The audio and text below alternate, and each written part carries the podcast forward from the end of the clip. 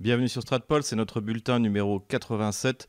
Nous sommes le dimanche 12 juin 2022 et nous sommes toujours à Moscou. Avant de démarrer cette vidéo, n'hésitez pas à mettre un pouce bleu ou un pouce noir, à vous abonner à nos différentes chaînes YouTube euh, Odyssey et Rumble, à notre Twitter et surtout à notre Telegram parce que si par hasard il y a de la censure, eh bien ça nous permettra de le contourner. N'hésitez pas aussi à faire un don sur nos comptes Tipeee, Patron Patreon et PayPal. La conférence privée aura lieu euh, cette semaine. J'enverrai le lien un peu, un, peu plus tard. Et puis, vous avez toujours la possibilité de vous procurer le livre noir de la gauche française et Ukraine.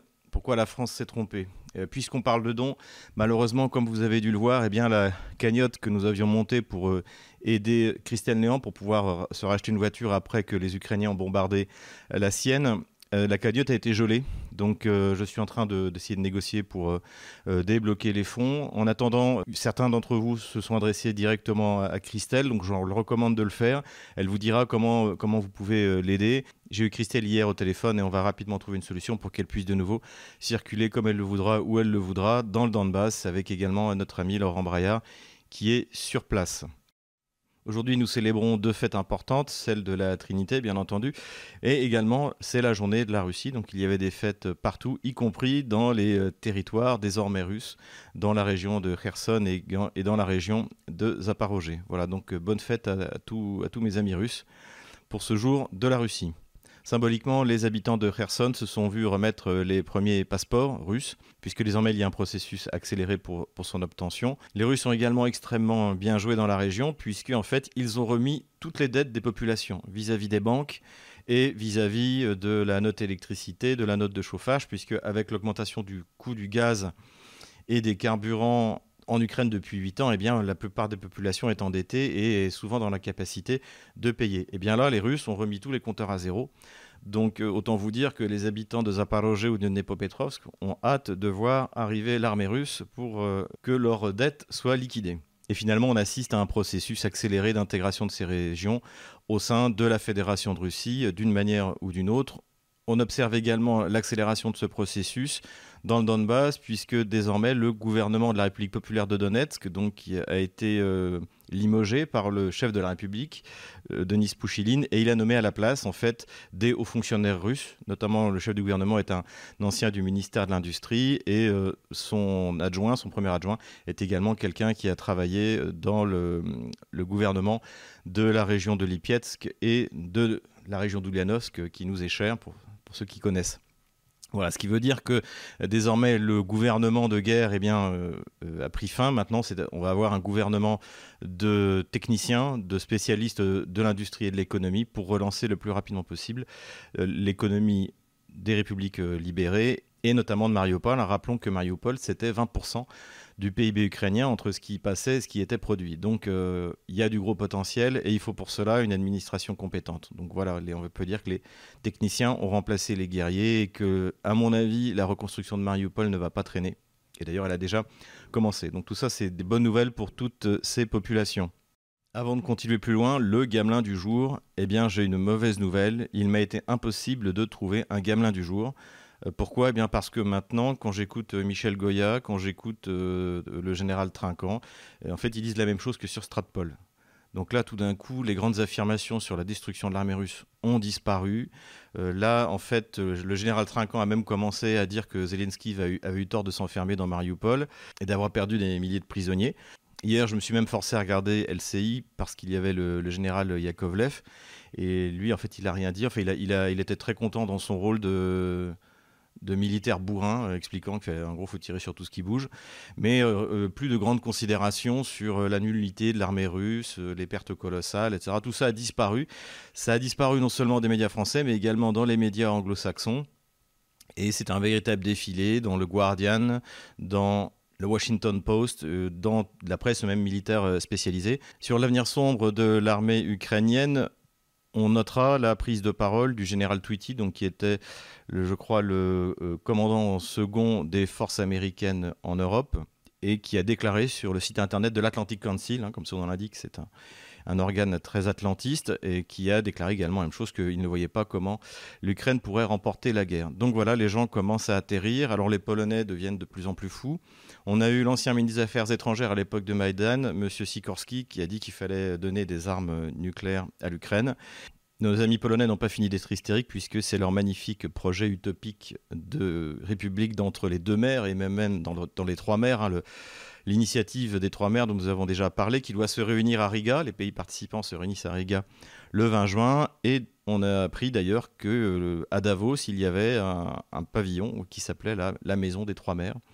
Voilà, donc c'est un projet davosien donc qui va évidemment recevoir un soutien des mondialistes, mais il y a tout de même peu de chances que, que ça aboutisse.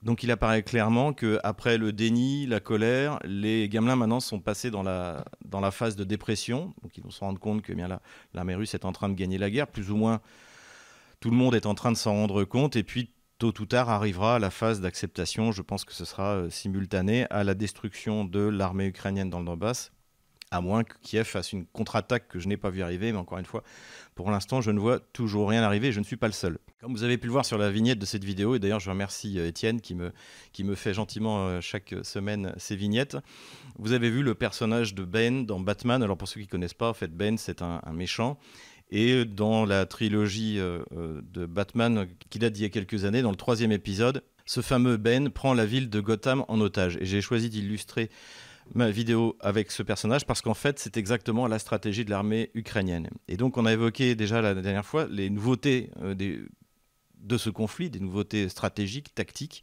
La dernière fois, on avait parlé du fait que l'armée russe avait osé lancer une offensive en infériorité numérique. Donc, ce qui était extrêmement audacieux, puisque normalement la règle c'est du, 3 contre 1 euh, en offensive. Mais là c'est plutôt du côté ukrainien, parce qu'on assiste aussi à quelque chose d'assez unique. C'est-à-dire que pour la première fois, une armée d'un pays se cache derrière ses propres citoyens. Et ça, ça s'est jamais vu. Par exemple, même les systèmes totalitaires les plus, euh, sanglants, par exemple, si on prend le système soviétique, lorsqu'il y a le siège de Leningrad, eh bien, une partie de la nourriture est euh, tout de même réservée pour la population civile. Beaucoup vont mourir. Hein, Jean Lopez, d'ailleurs, dans, ses ouvrages, euh, considère qu'il s'agit d'un véritable génocide. Mais en tout cas, les autorités soviétiques de l'époque essayent de nourrir et de protéger la population civile. C'est leur, raison de, combattre. De la même manière qu'on n'a jamais vu l'armée allemande se cacher derrière euh, ses propres citoyens. Ils ont été sans pitié. La retraite de Biélorussie rappelle d'ailleurs le comportement des euh, aujourd'hui, mais à aucun moment euh, Hitler n'a donné l'ordre d'utiliser sa propre population comme, bouclier. Déjà, ça n'aurait pas fonctionné parce que l'armée rouge ne se serait pas privée de leur tirer dessus. Et là, c'est ce à quoi on assiste aujourd'hui. Et donc ça rappelle non seulement donc ce personnage de Batman, Bane, qui est d'ailleurs intéressant. Hein, le, personnage n'est pas totalement négatif en fait. Il a, il a un côté anti-système qui est assez, euh, qui est assez réjouissant. Mais là, en l'occurrence, donc ce que fait Ben, c'est-à-dire de se barricader derrière la population euh, locale, c'est exactement ce que fait l'armée ukrainienne. Et c'est également ce qu'a fait l'État islamique et c'est également ce qu'a fait Al-Qaïda en Syrie. Pourquoi est-ce que l'armée ukrainienne fait ça? Je pense que déjà, elle a été formée pour le faire par ceux qui ont soutenu dans un premier temps l'État islamique et Al-Qaïda, c'est-à-dire les instructeurs américains, anglais, euh, euh, canadiens. Le but, c'est de forcer les Russes à tirer sur les habitations civiles, sur les jardins d'enfants, sur les hôpitaux. D'ailleurs, on voit plusieurs vidéos, on voit les soldats ukrainiens qui se filment dans les jardins d'enfants qu'ils occupent pour provoquer un tir russe et après dénoncer devant la communauté internationale les crimes de guerre russes contre la population civile. Sachant que dans les conventions internationales, la convention de Genève, il est interdit d'utiliser une structure civile pour se protéger. Mais au-delà de ce but, on va dire, euh, tactique, ça traduit tout de même que Kiev ne considère pas la population du Donbass comme sa propre population. Ils savent très bien que ce sont des Russes et qu'ils ne seront jamais ukrainiens et qu'ils ne l'ont jamais été. Donc au-delà des slogans Mariupol, c'est l'Ukraine, ils savent très bien que c'est faux et ce qui fait que ça ne leur pose aucun problème de se, de se barricader dans les zones civiles pour euh, affronter l'armée russe. Et c'est d'ailleurs là la véritable fonction des unités de représailles. Comme on peut le constater maintenant, d'après les, témoignages qu'on a, en fait, Azov, c'est davantage des commissaires politiques que des combattants.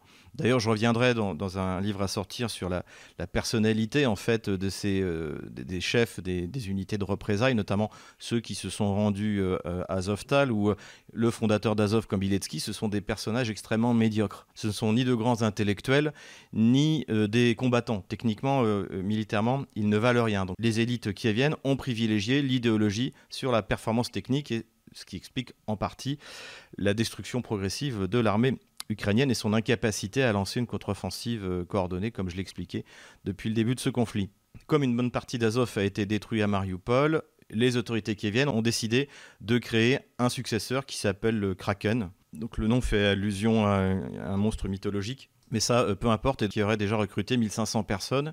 Et d'après ce que j'ai vu, en fait, c'est du même niveau que Azov. Et ça rappelle d'ailleurs, euh, encore une fois, ce film de, Batman, euh, puisque le, méchant, donc Ben, en fait, dirige une espèce de bande de, de, punk à chiens fanatisés. Et en gros, Azov et le Kraken, c'est exactement ça. Ce sont des, ce sont des gens qu'on va chercher dans la, dans la de la société et à qui tout d'un coup on donne un bon salaire, une arme et tous les pouvoirs et une impunité totale.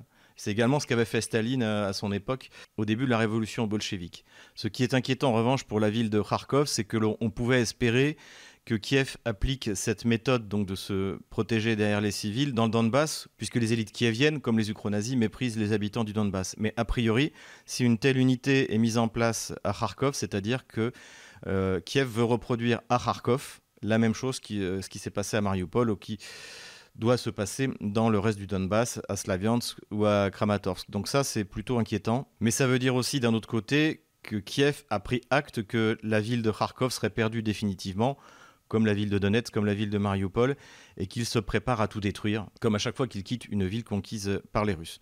Donc ça, c'est plutôt, plutôt inquiétant, et c'est quelque chose qui devra être pris en compte par l'armée russe, lorsqu'après la destruction de l'armée ukrainienne, eh bien, elle décidera de se lancer à l'assaut de Nikolaïev, d'Odessa, et puis de Kharkov. Et du côté de l'armée russe, on observe exactement le contraire, puisqu'ils avancent extrêmement prudemment, déjà pour euh, diminuer leurs pertes, et ce qui marche euh, remarquablement bien en ce moment, et également parce qu'ils veulent montrer aux habitants de ces villes et de ces localités qu'en fait, ce sont, qu'ils sont une armée de libération. Et ça fonctionne, on les voit comment ils sont accueillis à Mariupol, je l'ai vu de mes yeux vus. On voit comment ils sont accueillis euh, à Severodonetsk, qu'ils sont vraiment accueillis comme des libérateurs. Et on peut dire que l'intégration de toutes ces villes dans la Fédération de Russie ne posera aucun problème. On note également l'extrême retenue de la Russie vis-à-vis des villes de l'ouest de l'Ukraine, puisque par exemple vous avez des villes comme Lvov, ou comme Ivano-Frankovsk, hein, qui est dirigé d'ailleurs par un, maire du parti euh, ukro-nazi Svoboda. Donc les Russes pourraient très bien, en représailles des bombardements sur les zones civiles effectués par euh, l'armée ukrainienne, notamment sur le centre-ville de Donetsk, on en a déjà parlé, et ces bombardements continuent, les Russes pourraient très bien, en représailles, bombarder, pourquoi pas euh, raser à coups de missiles, la ville de Lvov, la ville d'Ivano-Frankovsk, Rovno, toutes ces villes de l'ouest de l'Ukraine, où de toute manière les populations sont hostiles à la Russie, eh bien elle ne le fait pas. Et je dois dire que ça, c'est aussi un exemple de retenue euh, qu'on n'aurait pas vu, par exemple, dans les, dans les armées de l'OTAN. On se souvient des bombardements euh, sur Belgrade en 1999, notamment. On se souvient de la manière dont l'Irak a été complètement rasé, la Libye, donc sans aucune retenue. Et on peut dire, d'ailleurs, euh, pour paraphraser un pseudo-philosophe français, que l'armée russe est finalement la plus morale du monde. Voilà les quelques remarques que je voulais faire à ce sujet.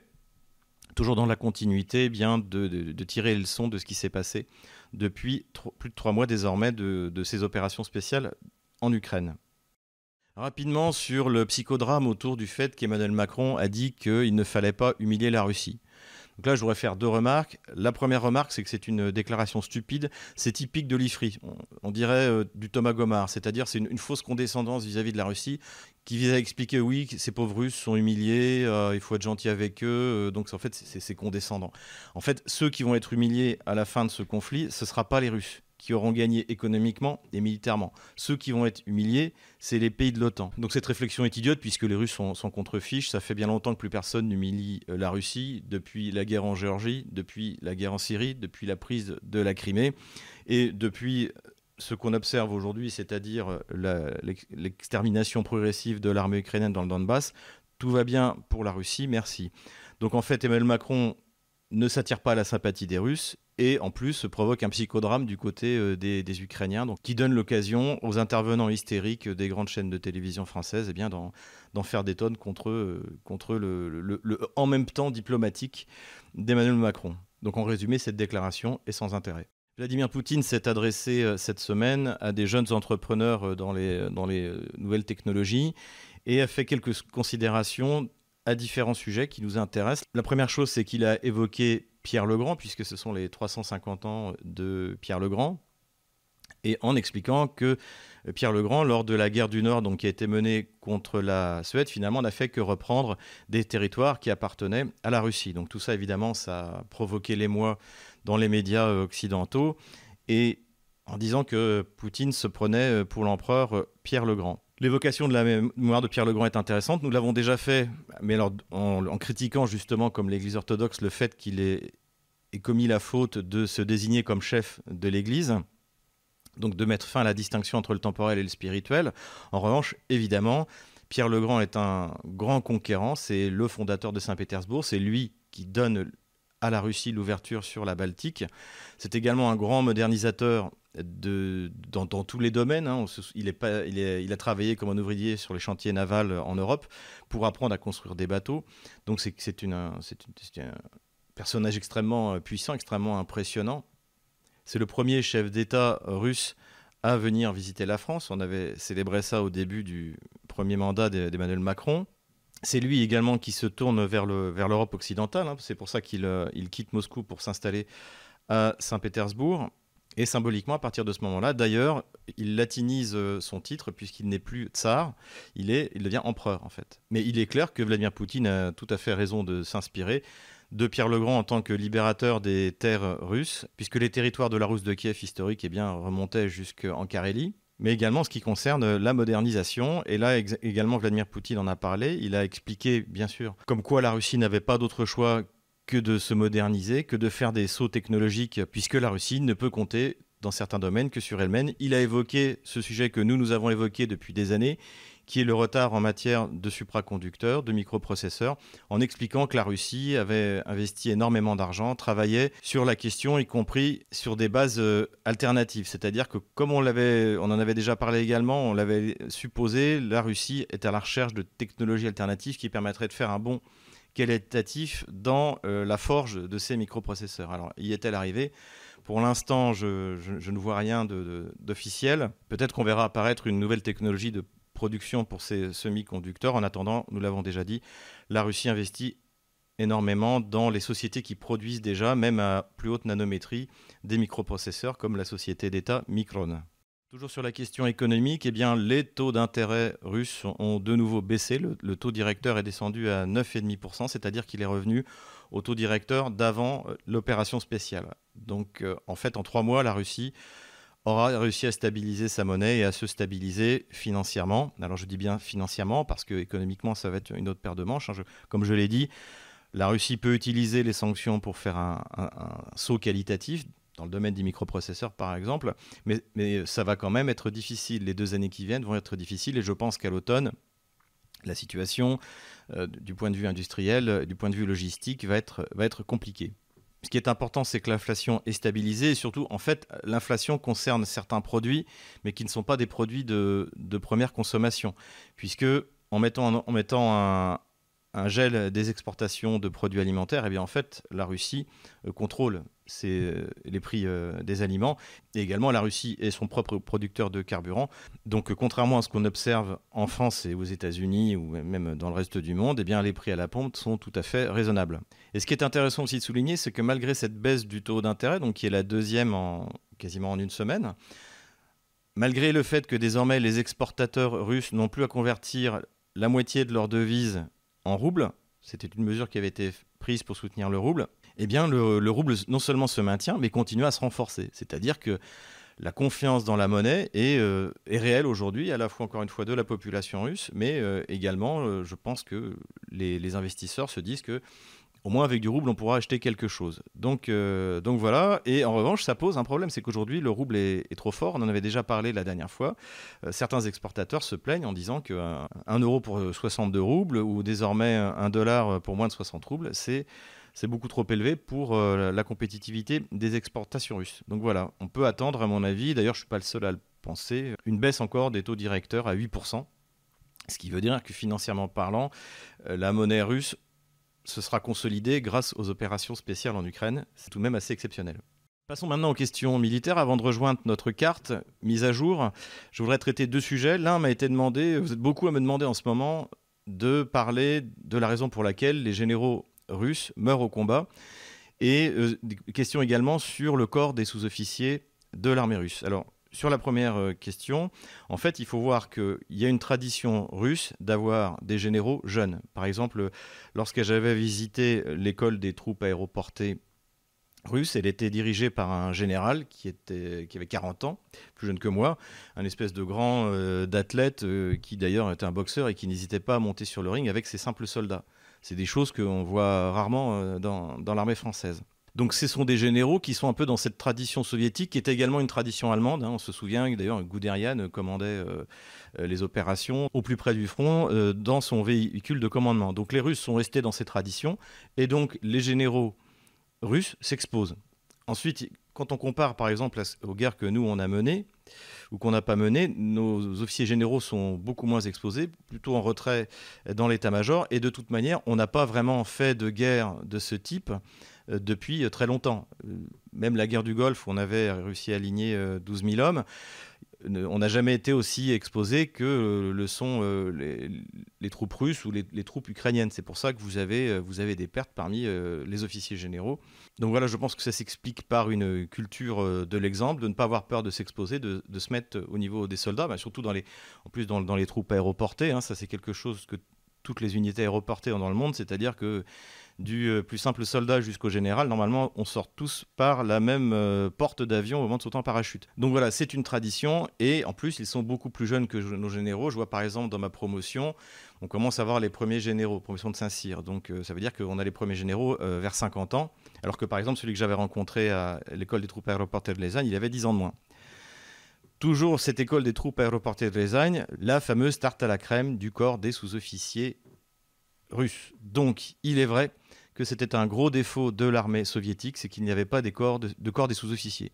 Les sous-officiers dans une armée, c'est une cheville ouvrière absolument indispensable sans laquelle aucune armée ne peut fonctionner correctement, puisque c'est eux qui sont directement en contact avec la troupe, et c'est eux, je dirais, les techniciens. Donc, dans l'idéal, c'est parce que dans votre armée, vous avez des bons sous-officiers que les officiers peuvent se concentrer uniquement sur les opérations militaires, c'est-à-dire sur la tactique et ne pas s'occuper des questions euh, plus techniques euh, qui les empêcheraient de se concentrer sur l'essentiel. Et c'était vraiment un défaut de l'armée soviétique, c'est-à-dire que vous n'aviez pas ce, corps intermédiaire et souvent vous aviez donc le rôle du sous-officier était rempli soit par des soldats qui n'étaient pas compétents, soit par des officiers qui du coup ne faisaient plus leur métier d'officier. Et ça, cette euh, faille a été révélée lors de la guerre des cinq jours en 2008. Il faut rappeler que ce n'est pas parce que l'armée géorgienne a été détruite en trois jours que euh, l'armée russe a été euh, sans défaut, bien au contraire, et ça a même été un, grand révélateur du retard à la fois technique, technologique et tactique de l'armée russe dans certains domaines, puisque finalement euh, c'est une armée qui était prévue pour se battre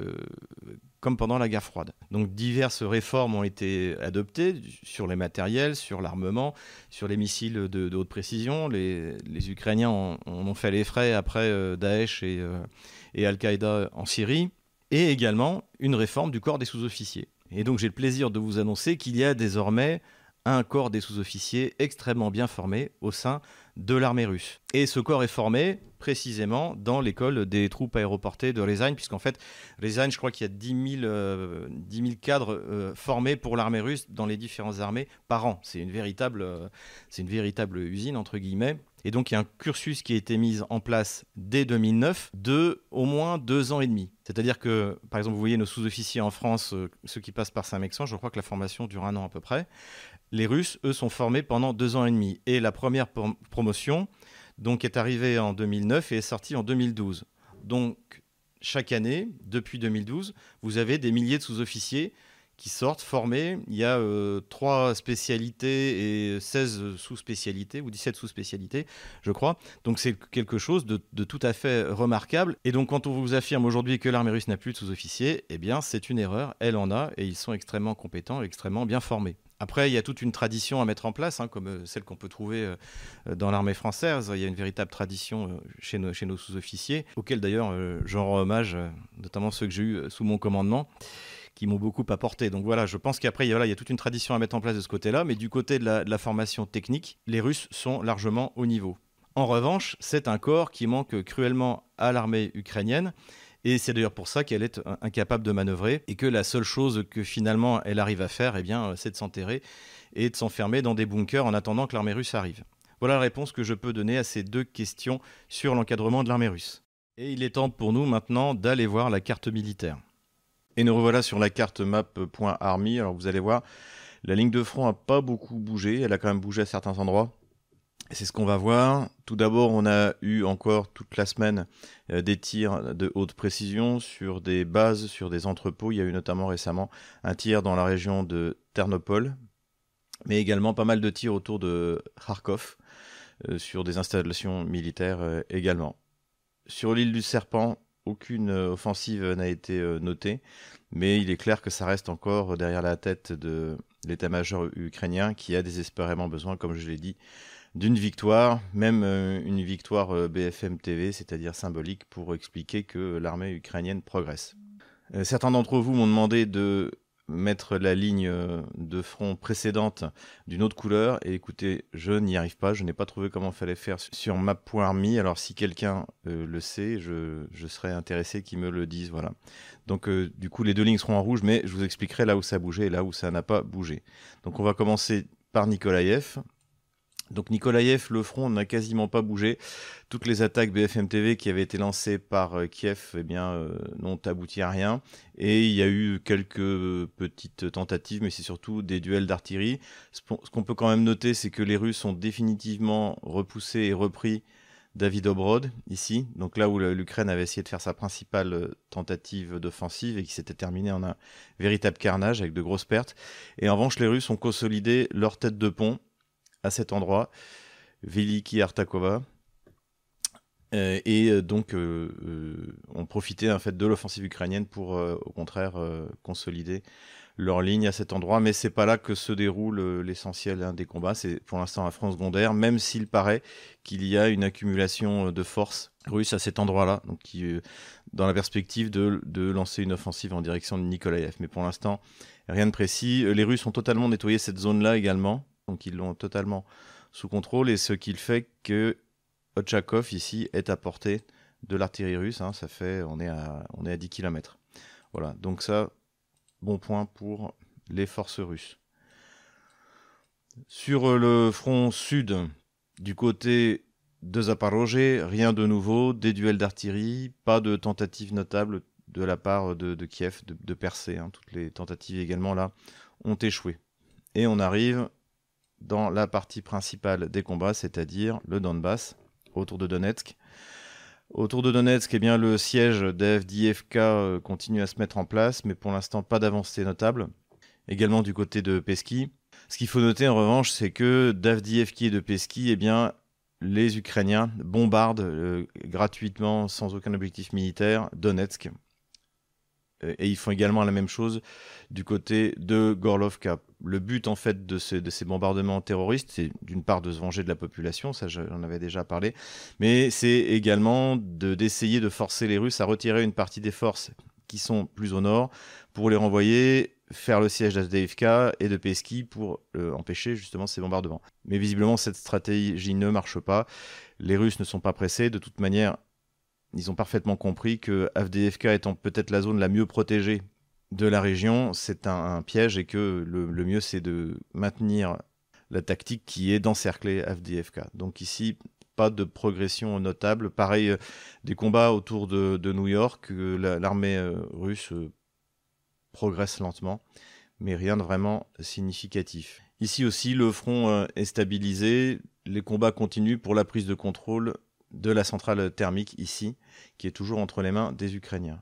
Du côté de Bakhmut ou Artiemovsk, et de Soledar, eh bien, la Russie continue à progresser et a vraisemblablement définitivement coupé en prenant cette petite localité, l'axe principal d'approvisionnement ou d'évacuation de Lysychansk Severodonetsk. Et pour l'instant, les troupes russes donnent l'assaut également vers Artemiovsk et vers Soledar. Donc c'est là que va se dérouler sans doute la deuxième étape de cette opération ici, hein, la première étant la liquidation de Severodonetsk, Lysychansk, mais en fait c'est pour moi déjà, comme à l'époque Mariupol, déjà un front secondaire, le, front le plus important ça va être la liquidation de Siversk, puisque l'axe secondaire d'évacuation d'approvisionnement Lysychansk fonctionne toujours. Donc euh, Siversk ici et Artemiovsk devrait, pourrait former une nouvelle ligne de front. Donc c'est ce à quoi on va assister vraisemblablement. Ça ne se voit pas beaucoup, mais ici aussi, les Russes ont continué à progresser vers le nord. Ils sont sur le point de prendre Vubrovka, ici, donc de fermer, de point de vue opératif, ce chaudron où il y a entre 3 et 4 000 hommes. Donc ça les forcerait à quitter euh, la zone, mais sous le, feu russe. Donc là, ces troupes ici sont dans une très très mauvaise situation. Très mauvaise situation également des troupes eh bien, à Severodonetsk. Comme on le voit, les forces russes ont, progressé. ils se sont emparés de l'aéroport euh, ici et de cette localité-là. En revanche, là, pour l'instant, les Ukrainiens tiennent toujours ici. Important de souligner, c'est que les Russes ont également progressé dans la zone industrielle de l'usine Azot. Et ils ont pu en partie faire évacuer les civils euh, qui soit avaient été euh, kidnappés par euh, les, les, soldats ukrainiens, soit s'y étaient, étaient venus s'y réfugier. Donc là, j'avais pas la dernière fois que c'était également une offensive BFM TV. En fait, je, ne croyais pas si bien dire, parce que l'état-major vient envoyer des troupes ici pour essayer de résister à l'avancée russe, alors que les Russes avaient déjà conquis toute la zone résidentielle. Mais c'était parce qu'en fait, Zelensky venait sur le front. Et donc en fait, ils n'ont pas hésité à envoyer plusieurs centaines d'hommes pour obtenir une contre-offensive de prestige qui n'a abouti à rien, puisque, eh bien, euh, comme on le voit sur cette carte, ils ont continué à reculer. On voit pas trop le sens de, ces offensives, encore une fois, c'est vraiment le, Festung Befehl, c'est-à-dire avoir un gain euh, de communication, un gain politique, mais pour une euh, catastrophe militaire. D'autant plus que le seul pont par lequel ils pouvaient évacuer, ici, à cet endroit, a été détruit. on ne sait pas trop si c'est euh, les Russes qui les ont détruits pour complètement encercler les centaines de soldats qui étaient encore ici, ou si c'est Kiev pour les empêcher de s'enfuir. Le résultat, c'est que si jamais ils veulent partir, eh bien, ils doivent abandonner leur matériel lourd et partir à la nage, comme c'était le cas à Svetogorsk la semaine dernière. Donc visiblement, la stratégie qui a été choisie par Kiev, c'est toujours la même, le Festung Befehl, et donc se barricader à Lysychansk, euh, pour essayer de gagner du temps en espérant l'arrivée des armes magiques qui vont euh, tout changer. Je considère toujours cette euh, stratégie comme totalement absurde et anti-militaire. Voilà, pas grand-chose au nord de Seversk, sauf peut-être la prise de cette localité, Ozernoé, ici, qui permet à l'armée russe de se rapprocher de la rivière Donetsk et pourquoi pas dans la perspective de pouvoir franchir à cet endroit-là. Du côté de Liman, hein, vous vous souvenez, la ville de Liman a été prise. la Russie achève de mettre en place sa base d'assaut et de nettoyer les forêts tout autour. Là où ça a bien progressé, eh bien, c'est au niveau de Svetogorsk. Donc c'est là où, vous vous souvenez, les Ukrainiens étaient obligés de s'enfuir à la nage. Et donc là, deux autres localités ont été prises. Et la Russie continue à forcer du côté de Dolina sans pour autant être arrivé à, percer. Voilà, donc, euh, mais en tout cas, l'armée russe avance euh, tranquillement. Donc euh, d'ailleurs, ce chaudron-là, on peut l'éliminer puisqu'il a disparu, il a été liquidé par les Russes. Donc on voit très bien hein, la volonté des Russes de se rapprocher de cet axe-là pour mettre en place son assaut sur Slaviansk. D'ailleurs, l'état-major de la République populaire de Donetsk a dit que la bataille pour Slaviansk avait commencé. Alors en fait, elle a déjà commencé depuis, euh, depuis 15 jours. Hein. On peut dire que la, prise de Liman et le fait d'être à portée d'artillerie, c'est le début de la bataille. Mais pour l'instant, l'assaut en lui-même n'a pas encore été donné. En tout. Du côté de Barvinskoye, donc l'enjeu, je rappelle, c'est la prise de contrôle de cet axe. Pour l'instant, toujours des duels d'artillerie et euh, le, point à atteindre, hein, qui est cette petite localité-là, Goussarovka, pour l'instant n'est pas atteint, mais les combats continuent. Les Kéviens, eux, tentent toujours euh, désespérément, à partir de cette petite localité, eh bien de d'essayer d'avancer vers Izium pour euh, gêner la progression de l'armée russe sur le reste du front, mais pour l'instant, ça n'a rien donné. Ils ont fait également la même tentative au niveau de Balakleya. Vous vous souvenez, Balakleya, ça a été pris par les Russes il y a plus de trois semaines et c'est le plus grand entrepôt de munitions en Ukraine, donc c'était une grosse perte. Et donc les Ukrainiens feraient n'importe quoi pour le récupérer. Et ils ont tenté ici euh, une, percée qui a échoué également. Donc rien de particulièrement notable. En tout cas, ce qui est clair, c'est qu'on va continuer à assister à des tentatives, hein, soit dans cette région-là, soit dans cette région-là, pour couper l'axe d'approvisionnement de l'armée russe à l'est de la rivière Donetsk. Du côté du front de Kharkov, alors là, Kiev a perdu toute initiative, et c'est au contraire les Russes qui progressent et qui d'ailleurs ont pris le, localité de Roubégé ici, donc qui s'avancent pour euh, encercler et prendre Stary Saltov ici. Le but étant d'isoler les troupes ukrainiennes qui s'y trouvent et qui, dont certaines auraient pu passer de l'autre côté de la rivière, mais ça encore une fois, j'ai pas de confirmation par défaut, je, considère que cette zone-là est contrôlée par Kiev. En tout cas, l'armée russe, elle progresse toujours dans cette direction. De toute manière, là aussi, c'est pas une euh, destination prioritaire, même si on note une accumulation de forces, et il serait pas étonnant qu'à terme, les, Russes lancent quelque chose euh, sur Kharkov. Ils ont la réserve pour le faire. Voilà du point de vue euh, de la carte militaire. Donc, comme on le voit, le front n'a pas beaucoup progressé, mais en fait, ce qui progresse, c'est la destruction de l'armée ukrainienne par l'armée russe puisqu'en fait la, stratégie russe est de mettre en place ce qu'ils appellent les, sacs à feu, c'est kill zones en anglais, donc des zones de destruction, où euh, ils incitent l'armée ukrainienne à passer à l'assaut pour euh, profiter de la supériorité d'artillerie, hein, une part d'une supériorité de, de 15 contre 1, et faire le maximum de pertes. Et a priori, les pertes ukrainiennes sont colossales. Et ça se dit même maintenant dans les milieux pro-ukrainiens, même dans les milieux américains.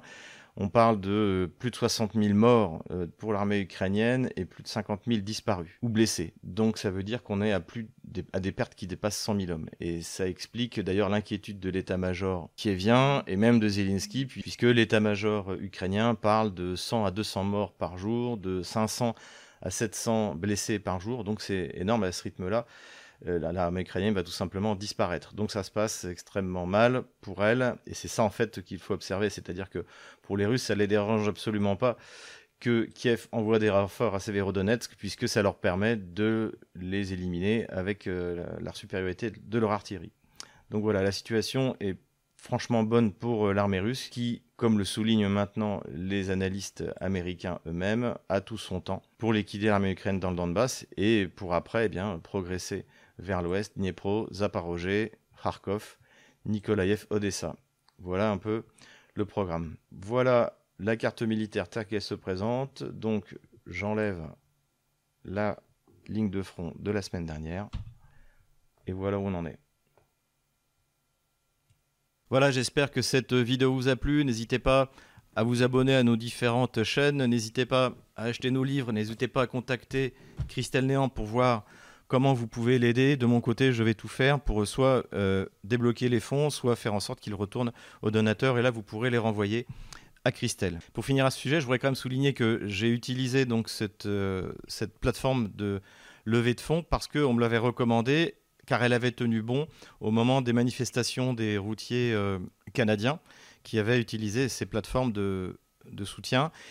Et ça veut dire qu'en fait, les routiers canadiens font moins peur au système que Christelle Néant et Laurent Braillard, euh, journalistes, euh, grands reporters de guerre, indépendants, réellement indépendants dans le Donbass. Donc c'est vraiment, euh, je dirais, c'est tout à leur honneur de voir que ce sont eux qui font trembler le système. Et d'ailleurs, je vous recommande l'article de Laurent Braillard qui aligne joliment le, journal Le Monde qui commence à les attaquer eux. Voilà, et c'est là-dessus que je veux conclure, c'est qu'il faut prendre ça aussi comme du bon côté, c'est-à-dire que si Christelle Néant, si Laurent Braillard, si euh, votre serviteur sommes censurés, eh bien c'est qu'on fait notre travail. Donc euh, continuons comme ça, et de toute manière, on trouvera une solution pour euh, contourner toute cette répression. Voilà, et je vous dis à la semaine prochaine.